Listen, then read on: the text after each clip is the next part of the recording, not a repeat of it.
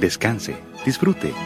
Está en sintonía de Clásica 103.3.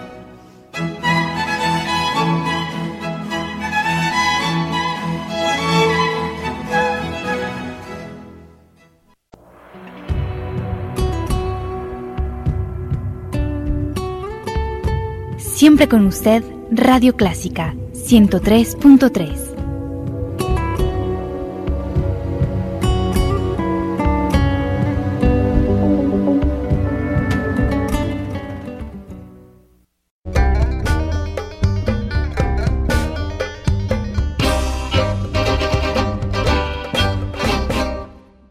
Hola, soy Roberto Salomón, está usted en Radio Clásica.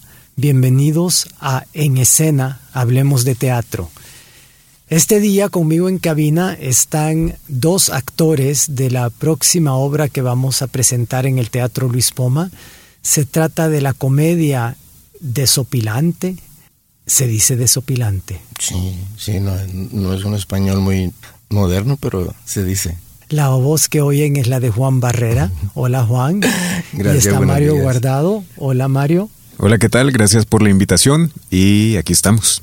Sí, estamos para hablar de Por delante y por detrás, una comedia de Michael Frayn, uno de los grandes escritores ingleses dramaturgos del siglo XX, y la obra Por delante y por detrás, el nombre original en inglés es Noises Off, lo que quiere decir ruidos entre bastidores, pero es una cosa muy difícil de traducir cuenta la historia de una compañía de teatro que tiene problemas y no pueden aprenderse los papeles. Primero los vemos en escena y luego el escenario se da vuelta y los vemos lo que sucede con los problemas cuando estamos tras escena.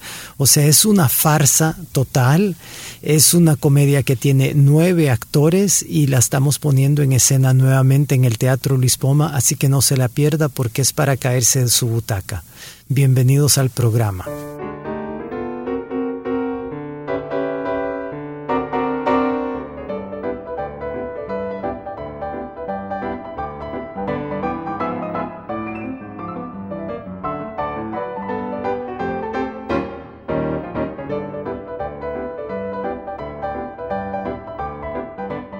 Juan Barrera y Mario Guardado, ustedes son dos de los nueve actores que están en Por Delante y Por Detrás.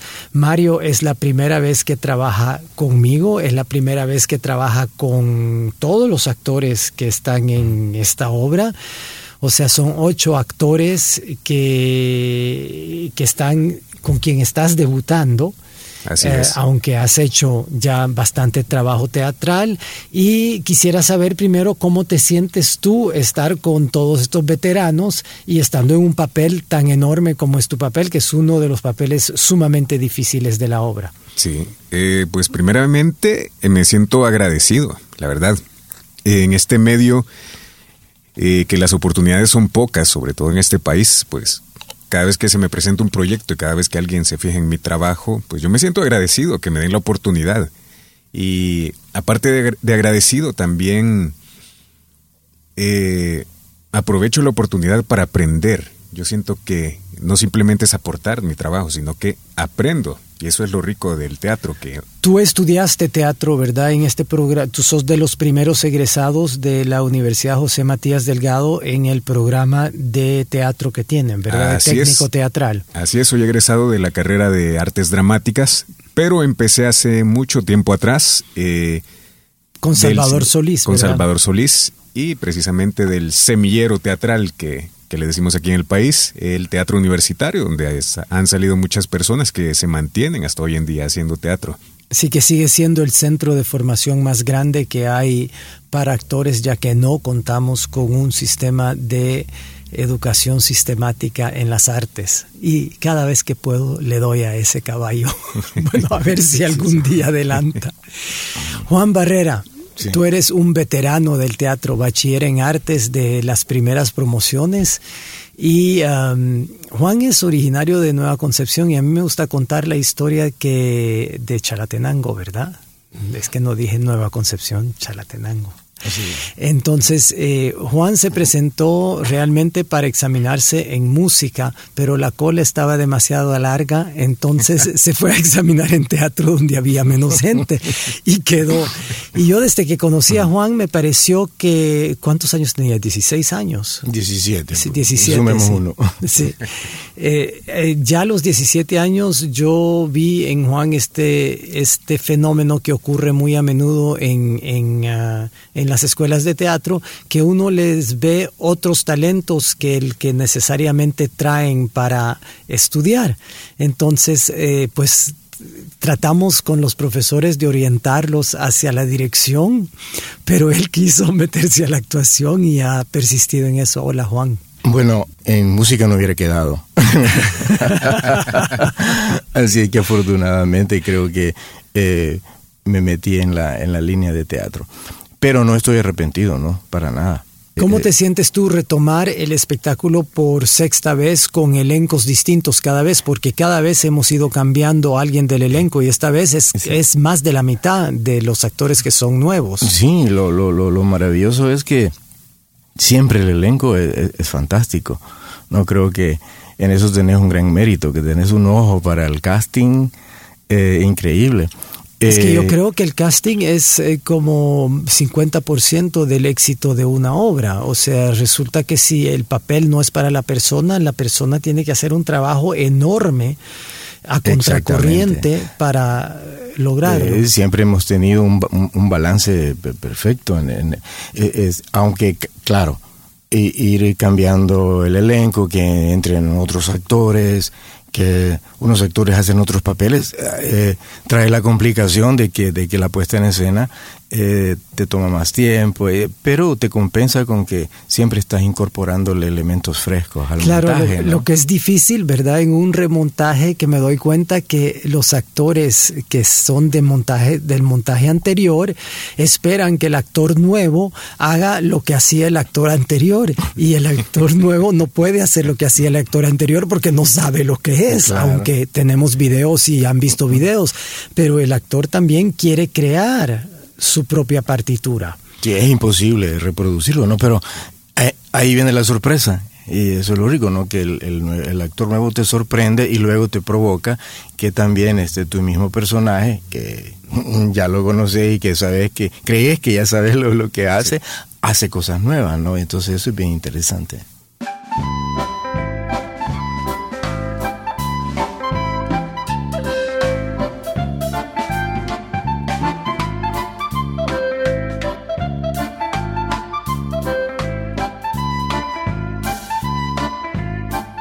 Estamos conversando con Juan Barrera y Mario Guardado sobre la obra Por delante y por detrás, actualmente en cartelera en el Teatro Luis Poma. Eh, mire cuándo quiere ir porque hay que reírse y a veces eh, si usted es de los que se quejan cuando dicen no hay suficiente comedias, viera que sí tenemos un equilibrio entre comedias y dramas en el Teatro Luis Poma. Así que venga a ver esta comedia, nueve actores en escena, en una comedia a todo meter, con puertas que se abren y se cierran sobre una compañía de teatro y sus problemas. ¿Cómo es de difícil para ti abordar la comedia? Creo que no la habías abordado antes, ¿verdad? Yo la primera vez que te vi, Mario Guardado, fue en una en un drama tremendo que se llamaba Judas Iscariot, Judas Iscar- ¿verdad? Yo, Judas Iscariote. Sí, sí, en que Judas cuenta su- la historia de su traición. versión de los hechos. Sí, Sí. su versión de los hechos. Una obra muy curiosa en que estaba solo en escena y es un dramón de aquellos, ¿verdad? Así Sí, que, ¿cómo así sientes ahora abordar la comedia? Pues, si te soy sincero, estaba esperando hacer una comedia. Porque el teatro, aparte de, bueno, aparte de informar también, aparte de servir de herramienta de, de denuncia muchas veces, como se acostumbra en este país, también el teatro tiene que servir para divertirse. Y yo siento que muchas veces el teatro salvadoreño tiende a irse por la vertiente de simplemente denunciar las cosas que han pasado, políticas, cosas que tienen que ver con la guerra. Y que es muy importante. es muy importante, sí, pero a veces se deja de lado el lado de la risa, el lado de la comedia. Y a mí me encanta la comedia. Es difícil, de verdad, la comedia, porque se requiere ¿Verdad que sí? sí? O sea, mucha gente cree que es muy fácil, pero, pero no es, es, es, mucho más difícil que el drama y la tragedia. Hacer reír es de las cosas más difíciles que tiene el teatro, requiere más juego, requiere despegarte totalmente de quién eres, de tus hábitos que tienes, de tus posturas y todo eso. Pero como todo, requiere estudio, requiere ensayos, requiere práctica también. De despegarte de lo que eres, eh, claro, porque cada, cada actor tiene una imagen de lo que produce en escena, ¿verdad? Así es. Y yo te estoy pidiendo en esta obra de hacer algo que te es muy lejano y es de hacer parecer que eres ridículo. Así es. y, eso, ¿cómo lo has sentido? Pues es la primera vez que lo hablamos aquí al aire. no, de verdad yo me he sentido muy bien. Yo siento que eh, en el teatro también se tiene que jugar. Muchas veces nos olvidamos de jugar, nos olvidamos de soltarnos. Estamos con un ojo en el escenario, con un ojo viendo al director y nos olvidamos de proponer, nos olvidamos de, de hacer química con los demás, de jugar. De, de no actuar solo.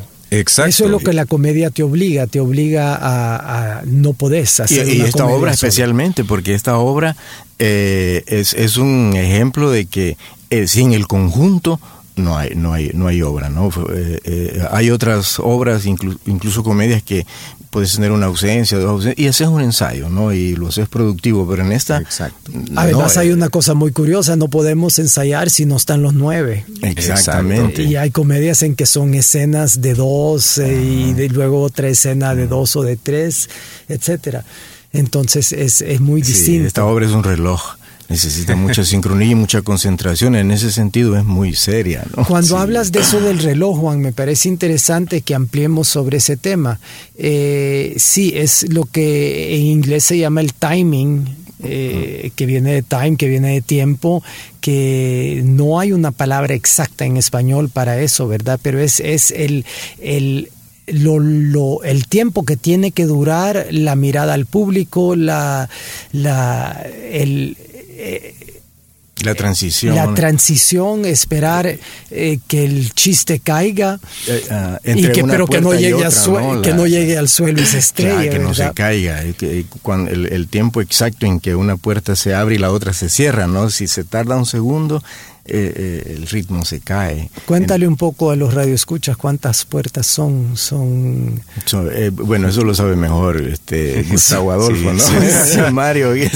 a Mario que le toca entrar y salir por todas las puertas en siete todo puertas. yo creo, Que, yo creo que uso las siete puertas. y que presenta la casa, ¿no? Eres el único que usa las siete puertas. Todos los demás tienen una partitura más sencilla.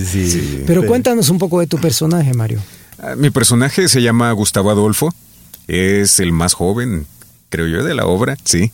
Y es alguien que le encanta el teatro, la verdad, es alguien que, pero es novato, es nuevo y entonces a veces se emociona tanto que él propone cosas en escena, pero no tiene noción de la ética que conlleva el teatro e interrumpe al director, hace sugerencias a medio texto, eh, no puede separar su vida personal del actor que está en escena y se vuelve un caos todo. O sea que tú haces un personaje que se llama Gustavo Adolfo, pero él a su vez hace un personaje que se llama Roger. Exacto. Personaje dentro del personaje. Claro, y eso es, eso es lo, lo, particular de esta obra, en que los actores que ustedes van a ver en escena son actores que están interpretando a un personaje que interpreta a un personaje. Suena complicado, pero la verdad es que para el público es sencillísimo, pero para los actores es muy complicado. Juan, ¿cómo abordas tú la comedia y el drama? ¿De distinta manera? Eh, eh, de, distinta manera en el sentido de que eh, yo siento que en, el, en la comedia uno, uno como actor tiene, tiene más libertades, más libertades creativas. Te, te puede, te puede uno como actor proponer más como al director. El, el, drama siento yo que tiene, que tiene marcos eh, no rígidos, sino que más específicos. O sea, te sientes en mayor libertad en una comedia. Sí, absolutamente. Eh, y sin embargo... Yo siento lo contrario, fíjate. Eh, Yo siento que la comedia eh, tenés que entrar en ciertos cánones porque si no, aún con tu creatividad. así, esto puede tener que ver con tu propia personalidad y, en cómo vos funcionás como actor, ¿no? Porque a veces a, un actor le puede resultar este eh, cómica una situación trágica, ¿no? Y luego tenés que reelaborar para que eh, eh, respondas a las expectativas que el director tiene sobre tu trabajo en el escenario y, viceversa, ¿no? Pero yo en, esta comedia, en esta comedia, me siento muy libre. Es, es, un personaje que... Cuéntanos un poco de tu personaje. Es un personaje que eh, siempre está... De tus dos personajes, porque también tú interpretas un personaje que interpreta a un personaje. Sí, sí, eh, pero siento yo que la, la, la, lo especial de mi personaje es que tiene, el actor y el personaje tienen más puntos en común que los otros personajes en, la obra, ¿no? Además es un personaje que va a contracorriente, o sea, eso es una cosa muy importante en el casting, que curiosamente yo a Juan Barrera siempre le he dado papeles que son los papeles que van en contra del ritmo general de la obra, o sea, que es como eh, en una comedia funciona muy bien eso, porque es como ver un grupo de bailarines que todos van bailando en una dirección y este personaje va bailando en la otra dirección y eso crea el efecto cómico. Y en esta obra es chévere porque es un personaje que hay buenos lapsos de, de, de, de, la obra en donde no está, pero siempre está, ¿no? El, el, siempre, claro, porque siempre están hablando de él. Y, claro, y siempre es una preocupación y, y entonces el, público se crea una expectativa. ¿Y por qué es una preocupación? Contale a los radioescuchas, ¿por qué es una preocupación? Porque es un personaje tan clave porque es un borracho. no, no, no, no, no, esto es en serio. y, luego, si él, no es, si él no entra en uno de los puntos en que tiene que entrar, la obra se le va a caer, ¿no? Pero no entra porque tiene un problema de bebida. Porque seguramente está en el bar o está dormido, ¿no? Pero lo curioso es que siempre entra, siempre llega. claro, ese es el punto clave para mí de la comedia, es que en esta comedia todo el mundo finalmente son grandes profesionales. Eh, y, entonces eh, siempre logran en el último momento hacer lo que tenían que hacer y que les ha costado tanto llegar a hacer. Hasta borracho entra, en el, hasta hace el 4, ¿no? bueno, pero ya lo verán.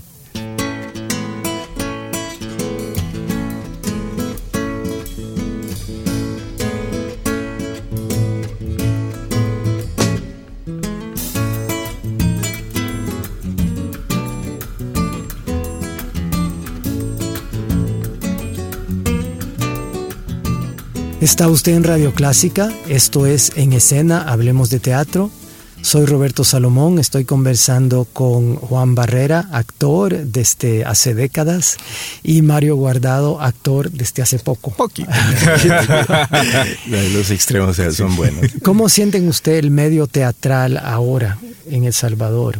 ¿Ustedes sienten que se está desarrollando eso, que estamos estancados? Porque en de muchos países de Centroamérica nos están diciendo que, que del teatro de mejor calidad que se está viendo en Centroamérica ahora, eh, muchas veces es el salvadoreño y aún así no tenemos centros de formación profesional.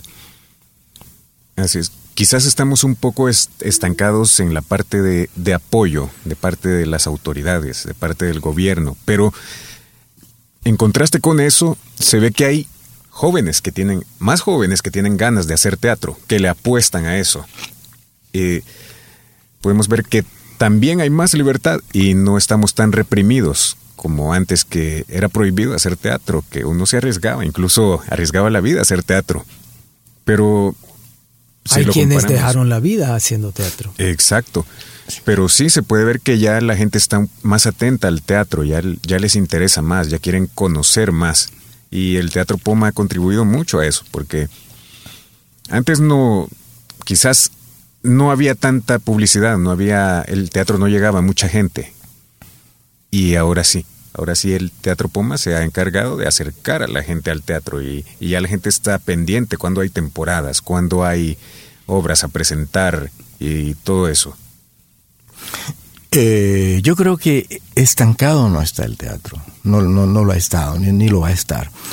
Eh, es pujante el teatro. Este, ahora hay una nueva generación valiente y, y digna de, de, encomio porque se, se, se, está destacando y, se está, y atrevida con sus temas. Y se está proyectando, pero es, es, es una fuerza interior. Eh, claro que está en los espacios de formación como de, de, donde salió Mario, eh, hay talleres universitarios, hay un festival universitario que se mantiene eh, eh constantemente año con año. Y las universidades siguen siendo los centros, eh, los semilleros. De Exactamente. El gran déficit es la política eh, eh, estatal, oficial, lo que dice lo que dice Mario, por supuesto. Esta es una deuda este, que, que, que, que los gobiernos tienen con todo el, el, el, sector. Yo creo que no solamente con nuestro gremio, sino que con todo el, sector artístico. Pero, bueno, hay una orquesta sinfónica, hay una compañía nacional de danza, en teatro que hay. Ah, sí, sí, y, y, aún así, si vas a hablar con los compañeros de la Sinfónica o con los amigos de la, de la danza, te empiezan a decir las carencias tan elementales que tienen, ¿no? Y, y claro, Claro, y eh, eso y eso se debe principalmente a una a un reconocimiento de la importancia de las artes en la sociedad. O sea, yo no me canso de decir esto, pero eh, tiene que ver con la educación parvularia, con, con la educación estética, con eh, todo lo que se enseña en el bachillerato, etcétera. O sea, si le diéramos la misma importancia a las artes que se le dan a las otras materias, otro gallo cantaría. Falta esa visión integral en una política que esté dotada eh, de los recursos necesarios. ¿no? El Teatro Luis Poma, como dice Mario, excelente, un espacio fantástico, magnífico, pero necesitaríamos uno en cada departamento, ¿no? Eh, este, o, por lo menos... Y varios en la ciudad. Eh, y varios en la ciudad, ¿no? son centros de formación de público, son centros de irradiación cultural, porque también tenés ahí exposiciones, ahí se congregan fotógrafos, pintores, etcétera, ¿no?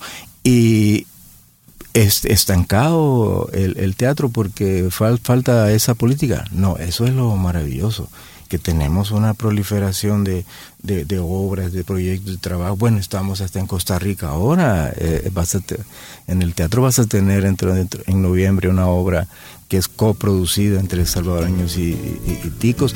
Acabamos de tener a Azoro en Honduras otra vez.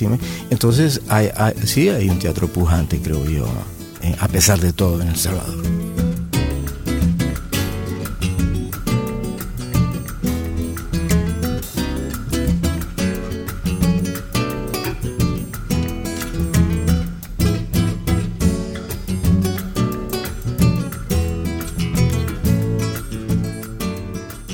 Sobre este tema de, la, de los espacios de formación, eh, eh, yo creo que eso es central.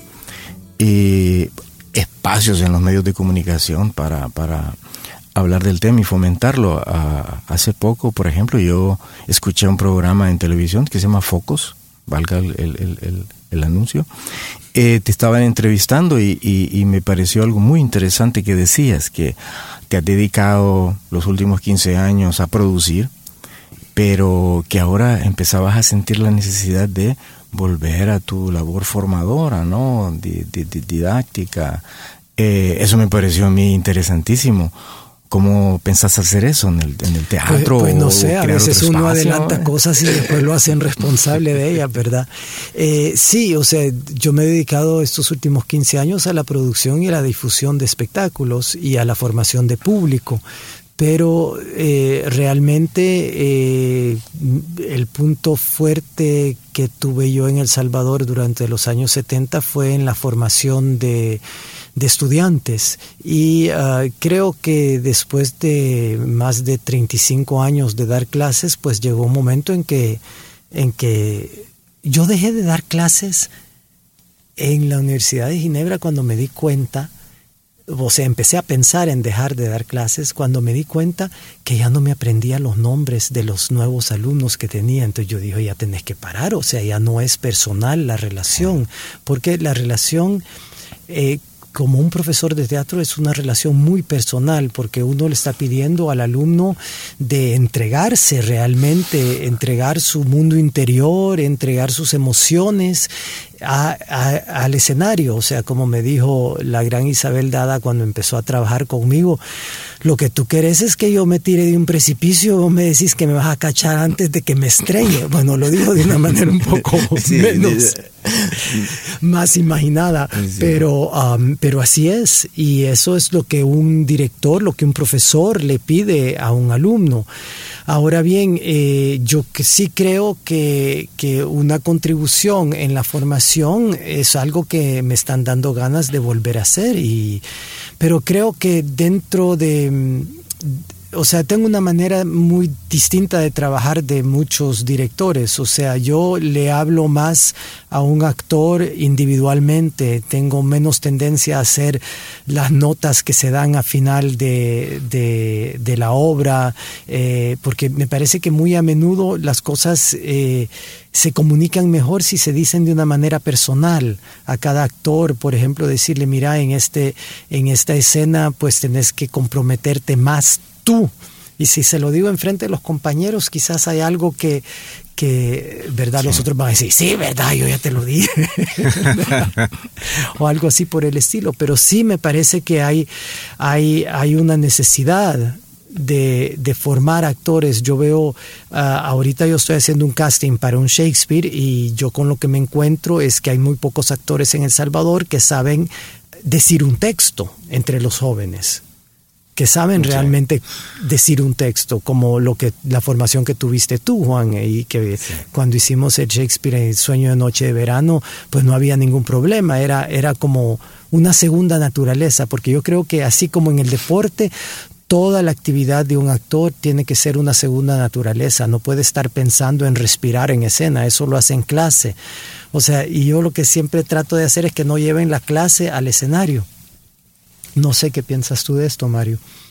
Sí, es que la verdad falta falta que muchos jóvenes conozcan el arte y por eso es necesario educar también. Yo te, eh, te voy a contar una experiencia mía. A mí, yo el teatro lo descubrí muchos años después que salí del colegio. ¿Por qué? Porque en este sistema educativo no se le da espacio a las artes y quizás hay muchos estudiantes que, que tal vez traen para el teatro, pero el mismo sistema se encarga de reprimirles eso de decirles, no, ustedes tienen que buscar una licenciatura en otra cosa, el arte no les va a dar de vivir, no les va a dar de comer, olvídense de eso. Pero eso también es cierto. es cierto, ¿no? eso sí, pero se puede, se puede. Claro que comparando el dinero que te podría generar una carrera de empresario y todo eso comparado con las artes, sí, obviamente hay una diferencia abismal. Pero mira, yo eh, tuve la oportunidad de trabajar con jóvenes también, de enseñarles parte de lo que, de mi experiencia en teatro. Y bueno, yo veía mucho entusiasmo en ellos. Yo veía y yo sé que quizás en más de alguno dejé la espinita de que ellos quieren seguir ahondando en el teatro, quieren saber más, incluso en un futuro quizás lo vean. Y por eso es necesario que los eduquemos. Ahora, no queremos que dejes de producir. Porque yo, yo personalmente creo que esa eh, dinámica productiva del Teatro Luis Poma es una escuela. Y eh, desde el 2003 hacia acá, que el Teatro Luis Poma empezó, es que hemos tenido esa experiencia de una programación constante, un estándar de calidad eh, y, por eso es que se ha podido formar público y muchas generaciones han podido consolidar este, sus vocaciones ahí. Eso es valiosísimo también, no habría que perderlo. Entonces no se quede atrás, venga a ver por delante y por detrás con un elenco maravilloso en el Teatro Luis Poma, actualmente en cartelera. Hasta la semana entrante, muchas gracias por estar con nosotros. Gracias a ustedes. Gracias, muchas gracias.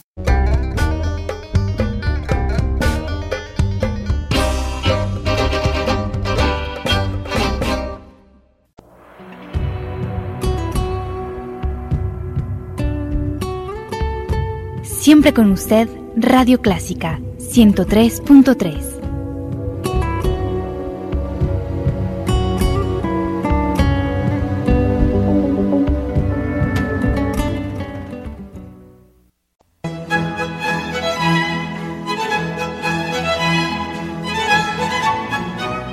descanse, disfrute.